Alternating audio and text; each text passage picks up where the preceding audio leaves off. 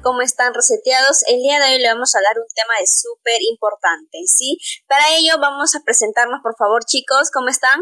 Hola reseteados, les habla Alejandra, espero que disfruten el tema de hoy día como siempre. ¿Qué tal reseteados? Soy Aaron y espero que este tema les sea de su interés. Hola reseteados, un gusto estar con ustedes una vez más. Bienvenidos a un episodio más de Reseteate. Disfruten el episodio. ¿Cómo están chicos? Buenos días, tardes o noches. Espero que disfruten este nuevo podcast. Muy bien chicos. Bueno, el, el tema de hoy es sobre la salud mental en tiempos de COVID. ¿sí? El primer impacto de una epidemia es la crisis misma, ¿no? No obstante, la población en general y las personas suelen presentar temor, ansiedad, angustia e incluso depresión. En los años 2003, eh, al inicio del brote del SARS, eh, se informaron problemas de salud mental que incluyeron depresión persistente, ansiedad, ataques de pánico e incluso excitación psicomotora. Por otro lado, también presentaron síntomas psicóticos, delirio o incluso tendencias suicidas. ¿No? Las personas que pueden presentar un mayor nivel de estrés durante una crisis eh, van a incluir siempre eh, en personas mayores, ya adulta mayor, e incluso en personas, eh, en niños, adolescentes o en adultos que sufren algún tipo de enfermedades crónicas, ¿no? Como los médicos u otros proveedores de atención médica y personas que tienen problemas de salud mental, incluido el consumo de sustancias.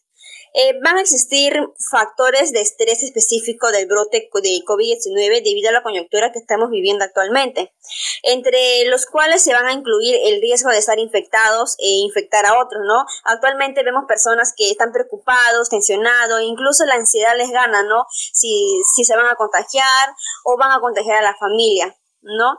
Eh, los problemas más comunes eh, son, pues, por ejemplo, una fiebre, lo van a confundir con, uy, ya me, duele la cabeza o tengo fiebre o la garganta, lo van a incluir siempre, ah, ya tengo COVID, ¿no? Se pueden confundir siempre en, en esos aspectos. Pero los eh, los cuidadores pueden sentirse cada vez más preocupados porque sus hijos estén solos debido al cierre de las escuelas, porque debido a ello muchos estudiantes están haciendo de, de manera remota sus clases. ¿No? El riesgo del deterioro de la salud física y personas vulnerables como los adultos mayores y las personas con discapacidad. Para la Organización Mundial de Salud y las autoridades de salud de todo el mundo están actuando eh, para contener el brote de COVID. Sin embargo, este momento de crisis está generando estrés en, en, en cada población, distrito, ¿no? Por lo que es necesario contar con acciones, oportunidades al respecto. Eh, hablamos de acciones, pero ¿de qué manera? Se, preguntarán. Eh, por ejemplo, los equipos eh, multidisciplinarios de salud mental deben brindar apoyo de pacientes, ¿no? también tanto con los trabajadores de la salud. Se debe proporcionar una comunicación clara, con actualizaciones y periódicas y precisas. coméntenme, chicos, ¿qué, qué opinan respecto del tema de hoy? Hola reseteados, ¿cómo están? Pues sí, este chicos, no sé si ustedes empezando esta cuarentena en el mes de marzo hayan vivido alguna experiencia. Yo, por ejemplo, este, no sé, me puse muy ansiosa, sigo ansiosa. Eh, creo que para todos mm, fue como una un pare en nuestras vidas. Eh, nadie se esperaba de que algo así iba a pasar. Y aunque es algo muy sencillo, o sea, cuidarse, mm, no sé, lavarse las manos, seguir todas las indicaciones y usar la mascarilla, ha impactado de maneras de que creo que nadie había pensado que iba a impactar en nuestras vidas. Creo que más tal vez como jóvenes que siempre salimos, este no hay miedo al mañana, eh, nos chocó más. No sé si a alguien le pasó. A mí al inicio, así para ser sincera, yo le restaba importancia Creo que he subestimado al inicio bastante la, pandemia, la situación en general, porque justo fue un tiempo en que yo me fui a Lima y ya se había reportado el primer caso de COVID y creo que al, menos a la mayoría le ha pasado que cuando el virus estaba en China, que, fue todavía en noviembre de 2019, nadie pensaba que iba a llegar acá hasta que hasta que llegó, hasta que dijeron que ya se había reportado el primer caso, ¿no? El caso cero en Perú. Y aún así yo no me lo tomaba muy en serio, o sea, mm, igual salía este, con mis amigas, como si nada pasara, de ahí regresé a Arequipa y noté que, que mi familia sí estaba tomando todas las precauciones del caso, mi mamá estaba comprando eh, todas las, eh, no sé, materiales de limpieza. ¿Papel higiénico? Sí, papel higiénico también, eso fue lo más raro. lo típico, lo típico. Sí, creo que deberíamos hacer un podcast de por qué la gente compra papel higiénico. Lo primero que compra para una pandemia sí, es papel sí. higiénico. Y, y mi mamá, este, yo la vi así alarmada y yo no, no, no, no le no entendía por qué ella estaba así y yo no, yo no me lo había tomado en serio y notaba que acá la gente en Arequipa estaba un poco más alerta, más nerviosa con ese tema. Pero yo que había regresado de la ciudad donde, o sea, que una de las ciudades que más ha sido afectada, que ha sido Lima, este, no, mm, la gente estaba como sin nada. Quizá eso ha, hecho que el virus se propa- propague más rápido, ¿no?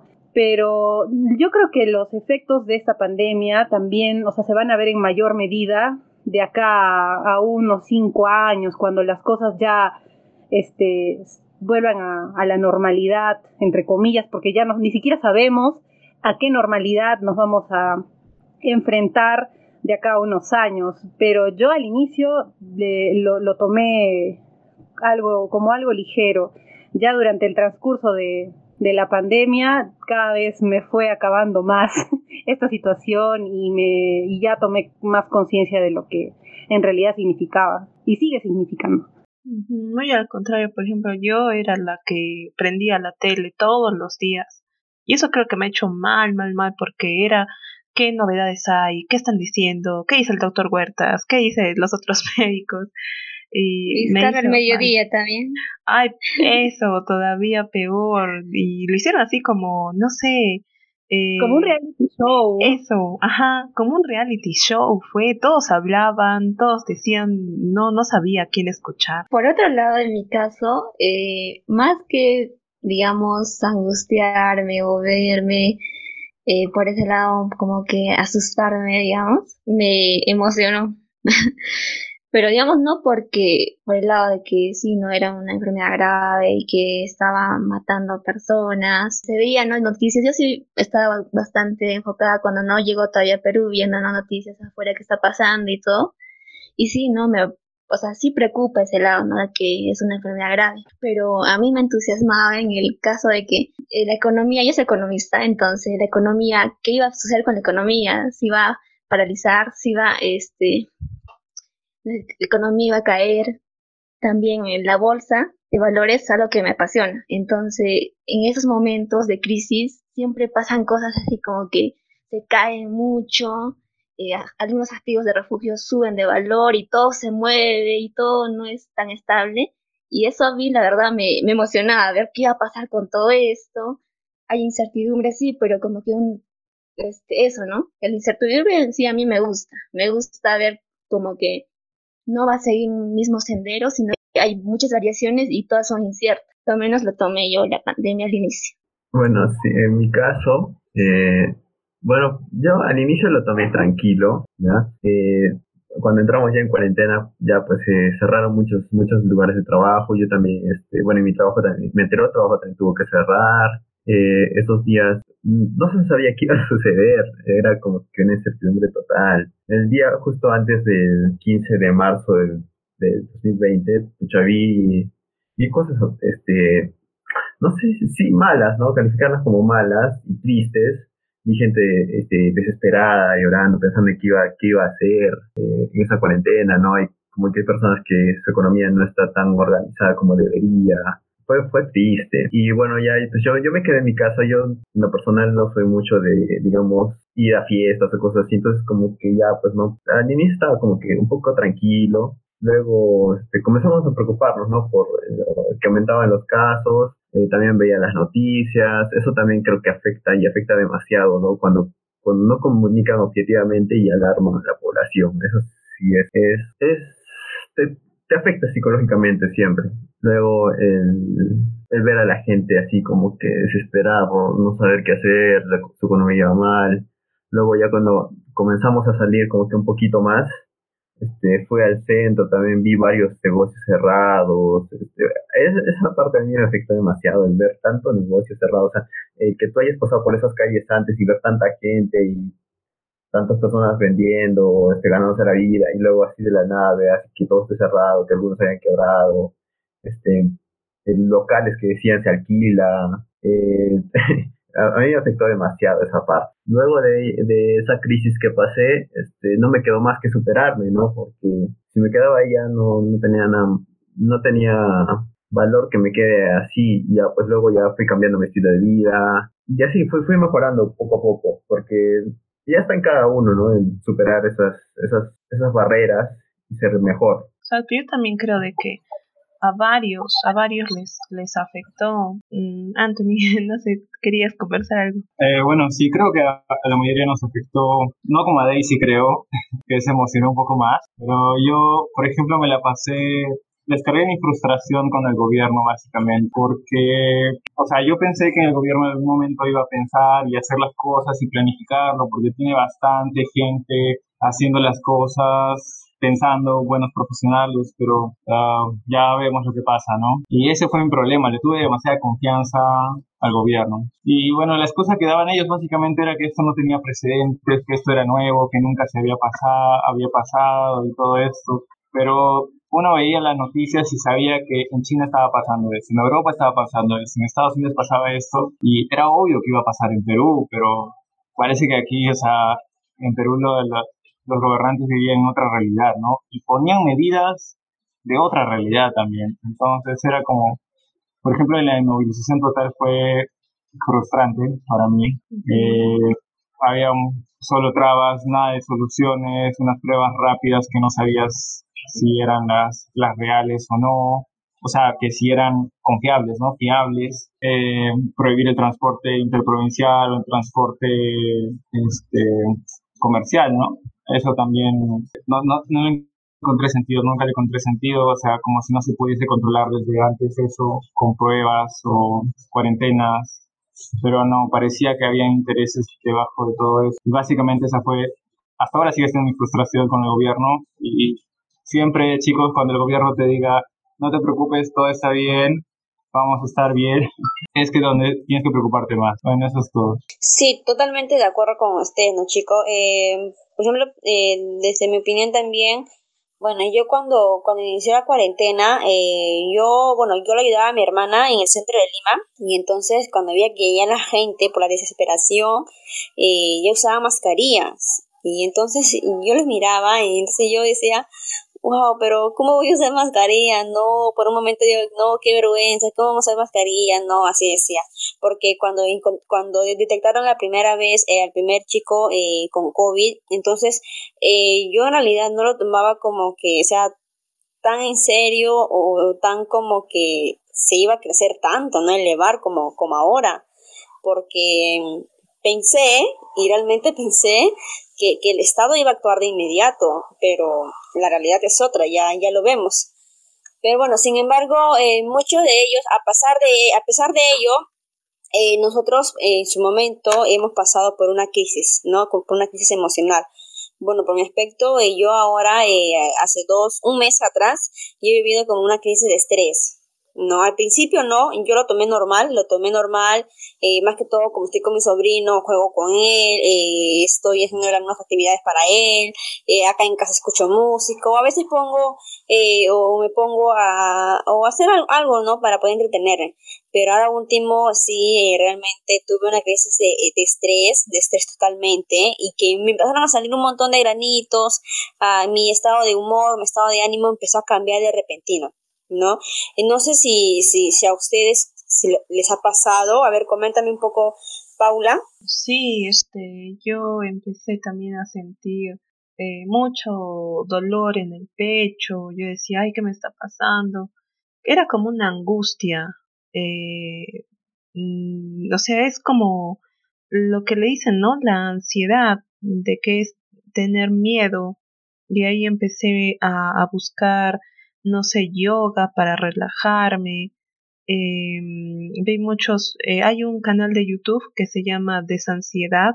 Eh, lo recomiendo mucho porque es de una chica también que ha tenido ansiedad toda su vida y de que llegó a un momento en que ya no quería eh, estar solo medicada, sino seguir por ella misma, ¿no? Con la fuerza de, de voluntad y obviamente ayuda psicológica. Entonces ella por ahí transmitía sus consejos. Entonces, muy, muy buen canal de YouTube. Eh, siempre está actualizándose e incluso ayer creo que sacó un nuevo video de qué pasa cuando la ansiedad regresa. Entonces, para mí ese fue como que mi cuerpo empezó pues a, querer hacerse presente, ¿no? Y yo creo que hay muchísimos, por ejemplo, veía historias de Instagram o a veces TikToks de, de chicos de que por ahí contaban su experiencia y es pues bastante muy común, más de lo que nosotros estamos acostumbrados, pero mucho lo que es enfermedades eh, mentales o ansiedad, depresión se está viendo bastante en, en la actualidad. Y creo que tal vez lo mejor siempre es buscar ayuda, ¿no? Y, no, no sé, siempre conversarlo, tratar de, de esos sentimientos y esperar, ¿no? A, que todo se calme. Sí, yo también he tenido eh, amigos y personas allegadas a mí que sí, sea, la mayoría se han deprimido, han tenido esa etapa de angustia. Eh, por ejemplo, y la manera de desahogarse era no publicar cosas en Facebook, en sus redes sociales, eh, mostrando cómo se sentían, ¿no? También había, eh, no sé si se acuerdan, había un voluntariado del Ministerio de la Mujer, donde, bueno, eh, básicamente se trataba de hacer llamadas a las personas mayores y indicarles ¿no? qué, debían hacer o que no debían salir de casa y que, bueno, en el tema emocional intentarlos ayudar. Me intenté inscribirme, pero ya no había cupo. pero bueno, eh, más o menos eh, yo intentaba con las personas allegadas a mí, que veía que se encontraban angustiadas, intentaba relajarlas de alguna otra manera. No soy psicóloga ni nada muy parecido a ello, pero intentaba al menos, no sé, hacerles unas bromas, etcétera, a veces videollamadas también, para que se relajen un poco. En mi caso, eh, no soy muy, eh, digamos, depresiva, creo yo. Pero ansiosa sí, un poquito ansiosa.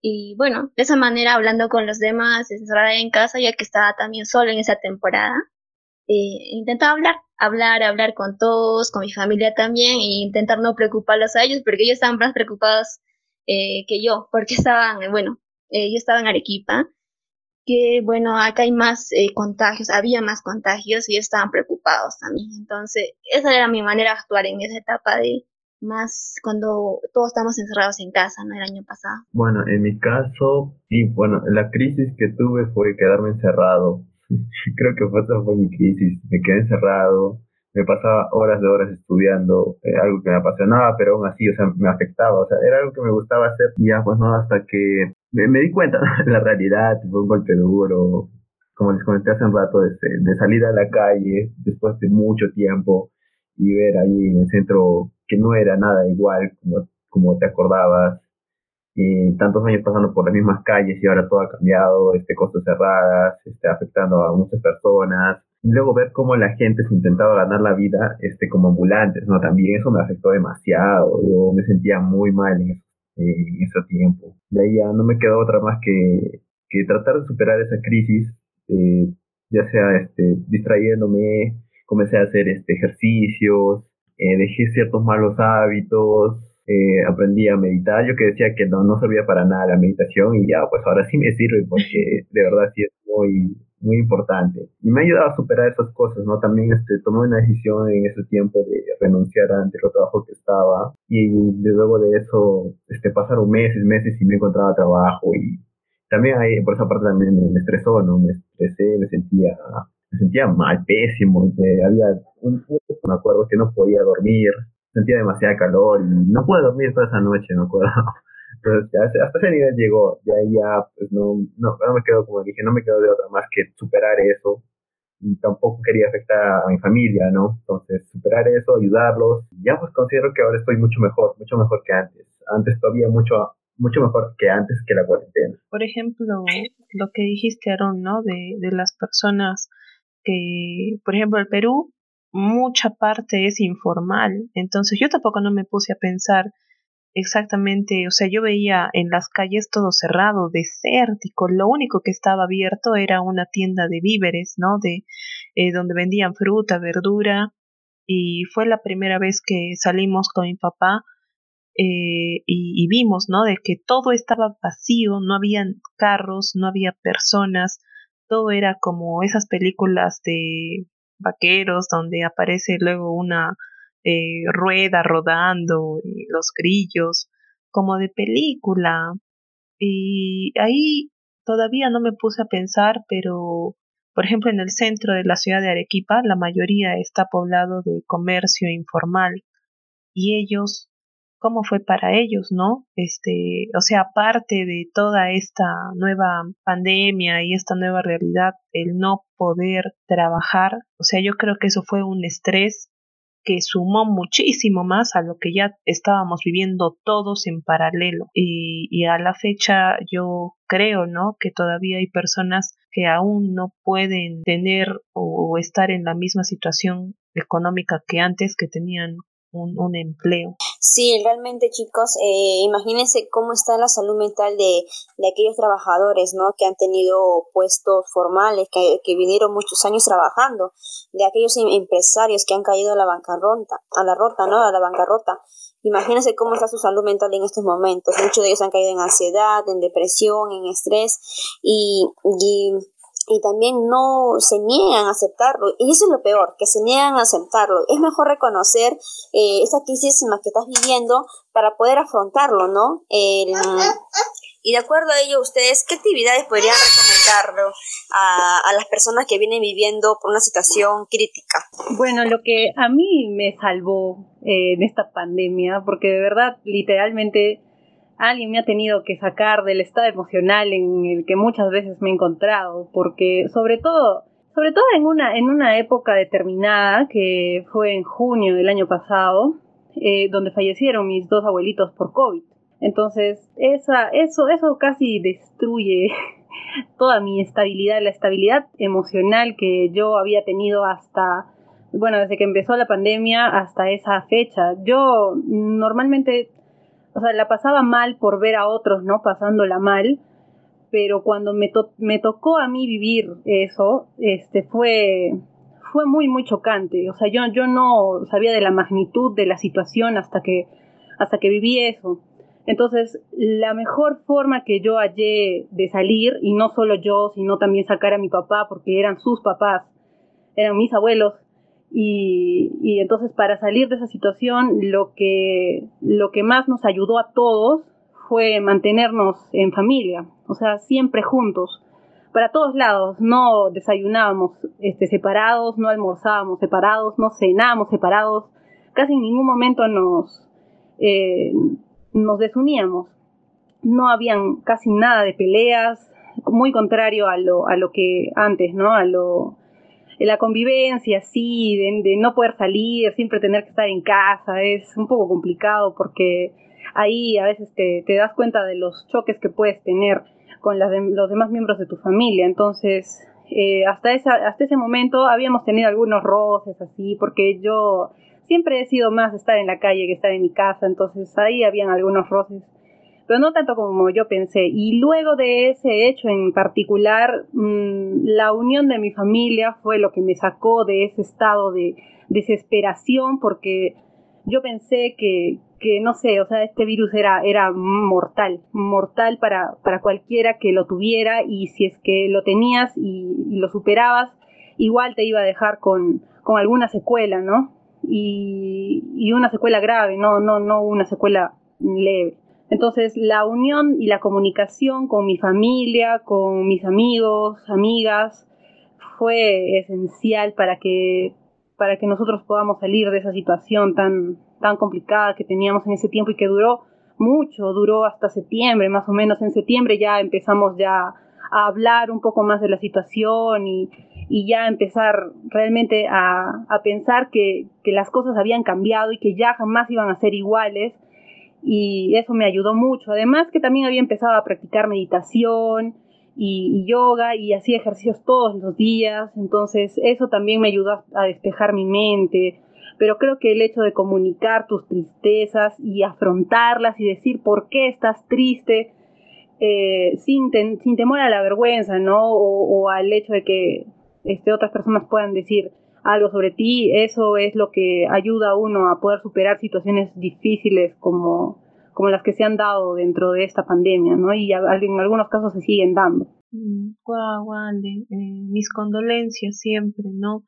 Y creo que sí, mm, tal vez lo, lo que trajo la pandemia fue valorar todo lo que tenemos, desde respirar, que es tan básico, ¿no? Y que es a lo que este virus está chocando. Creo que todo esto ha sumado de manera tan fea a, nuestra mente y yo siempre he escuchado, ¿no? La mente es poderosa, la mente es lo más maravilloso que hay, este, pensamos, creamos, imaginamos eh, y vivimos con, con nuestra mente, pero igual que es así tan poderosa, nos puede jugar unas malas pasadas tan feas y a veces eh, el único consuelo que tenemos pues son nuestra familia o, nuestros amigos o la pareja.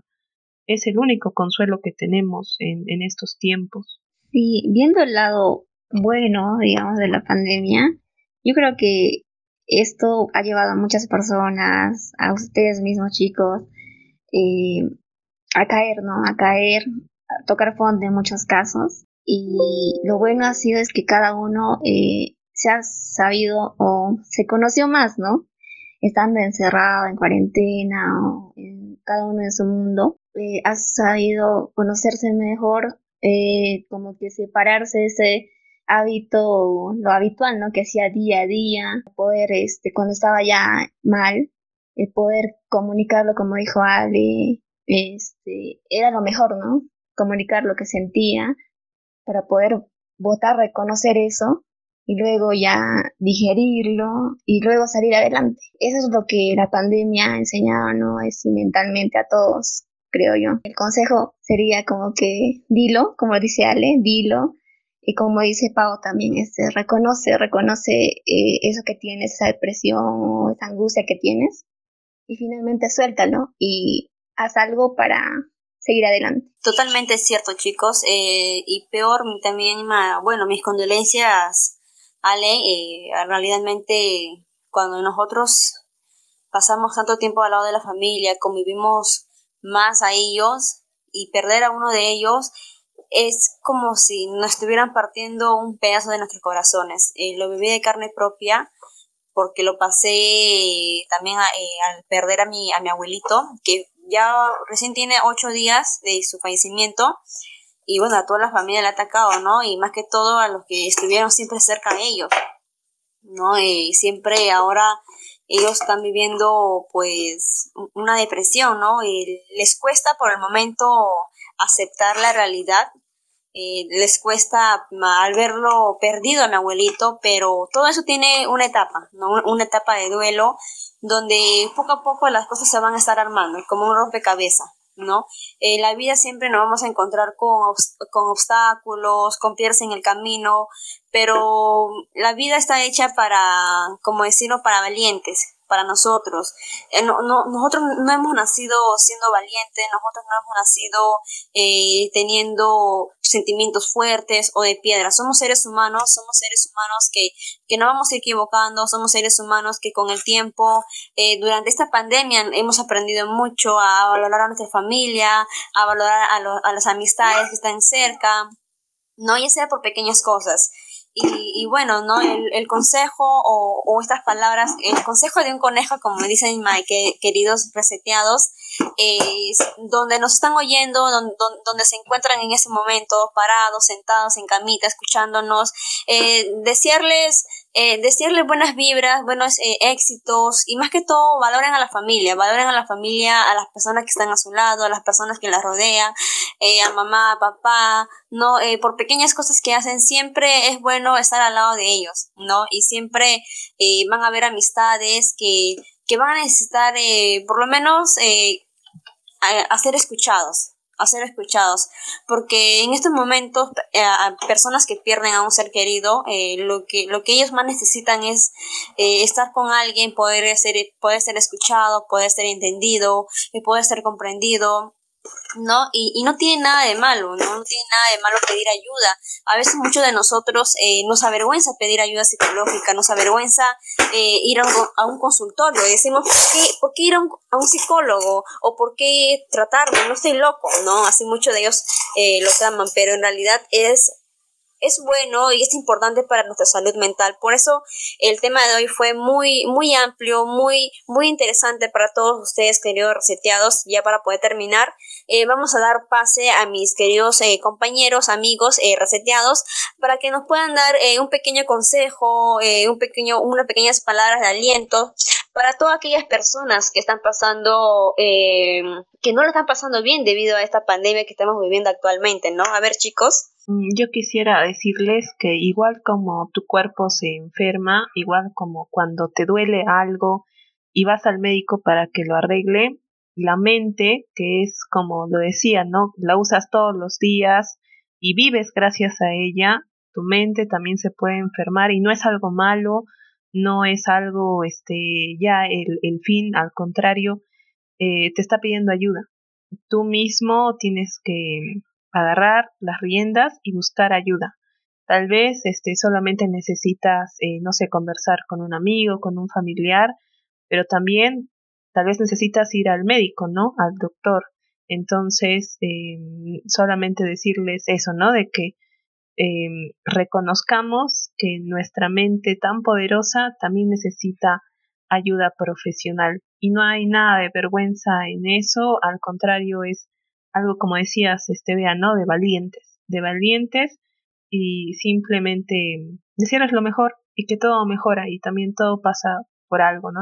Todo se aprende. Bueno, lo que yo les diría es que, bueno, por más que más difícil que, parezca una situación, siempre hay una forma de solucionarlo, una forma, de una forma en la cual no nos salgamos muy afectados o, y, la, y buscar siempre la mejor manera de solucionar las cosas, ¿no? Tal vez no se puedan solucionar en muchas ocasiones al instante, pero eh, siempre existe una solución a mediano o a largo plazo y es importante también tener en cuenta, este, como lo decía, eh, la salud mental.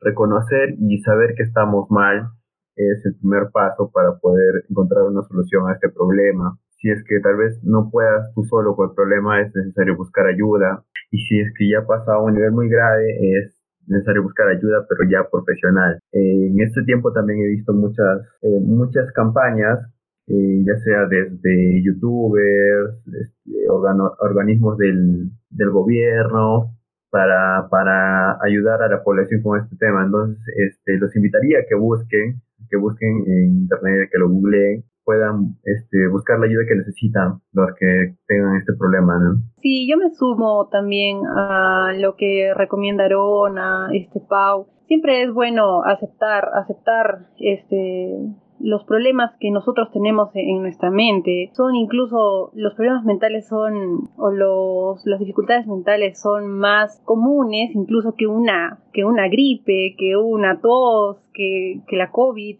Y, y, no solo se viven en esta coyuntura no entonces es bueno aceptar y, y no menospreciar ni subestimar las cosas que estamos sintiendo. Tenemos que darles la importancia que merecen y y pensar que, todo pasa, que todo en esta vida tiene que pasar en algún momento y, que se puede aprender de ello, así sea con, un poco de sufrimiento en el camino, pero se puede aprender algo y sacar lo mejor que, trajo esta, esta pandemia. Mm, hay muchas cosas bonitas que se sacan de esta pandemia, la, unión familiar que la mayoría ha tenido actualmente, es algo que quizá nunca va a regresar porque después de esto eh, quizá la nueva normalidad sea tan ajetreada como, como era antes de, de, esta pandemia. Entonces ya cada uno va a vivir su vida, ya no va a tener tiempo para quedarse en su casa, hacer teletrabajo, disfrutar de un almuerzo, de un desayuno hecho por tu mamá. Y entonces esas cosas son, son invaluables, ¿no? Y también es bueno crear buenos hábitos aprovechando, aprovechando esta, e, estos tiempos, ¿no? Que estamos encerrados en nuestras casas, que nos tenemos que tratar de mantener en nuestras casas. Es bueno crear buenos hábitos Y, bueno, dicen que una cosa hecha ocho veces, seis veces, ya se vuelve un hábito, ¿no? Y es muy fácil crear hábitos en estos tiempos. Y hábitos buenos sobre todo. Y, bueno, hay un... Ah, por 20 días, dice Aaron. ya, sí, por 20 días. Entonces, si 20 días ya vamos un año de cuarentena, entonces en 20 días se puede crear un buen hábito. Eh, los invito a, a, a de verdad a hacer este, de su vida en general un buen hábito y, eso seguramente los va a mantener fortalecidos y es normal que en algún momento tengas que caer emocionalmente, pero siempre tengas a tu lado gente que te va a sacar de, ese hoyo en el que quizás te puedes encontrar. Sí, así es chicos. Eh, bueno, hay que reconocer que el tema de hoy ha sido muy, muy amplio, muy bonito. Eh, vamos a dar el pase a nuestro... que nos quieres decir algo muy importante. Ah, bueno, no sé si tan importante, pero como se despedían los chicos, igual yo, eh, muchas veces las personas dan consejos, como dijeron mis compañeros reseteados, es importante saber que estamos mal, es parte ya sea física o mental, tenemos que aceptar el problema y solucionarlo. Y nosotros podemos ser parte del problema de alguien si simplemente pudiésemos o leer o whatsappear con alguien. Tal vez no es que darle un consejo, consejo exactamente, pero pueden escucharle, estaría esa solución, ¿no? Eh, recordar también que el chino dice, ojalá te toque vivir tiempos interesantes y parece que lo estamos logrando. Y estos tiempos antes son en realidad una oportunidad, ¿no? Una oportunidad de unas cosas más, una oportunidad de decidir algunas cosas que no están una oportunidad de darnos entusiasmo para dejar la rutina, ¿no? Y todo puede cambiar en cualquier momento y, y nunca rendirnos de las decisiones que tomamos. Entonces, seteados, siempre hablen de sus problemas, va a estar para escucharles y si a ustedes les toca, pues háganlo con, con la satisfacción de que alguien puede y eso es invaluable. Bueno chicos, eh, agradezco a todos ustedes, queridos oyentes, les esperamos en el siguiente podcast. Nos vemos. Bye bye, chicos. Adiós, adiós, al siguiente podcast. Bye, reseteados, gracias.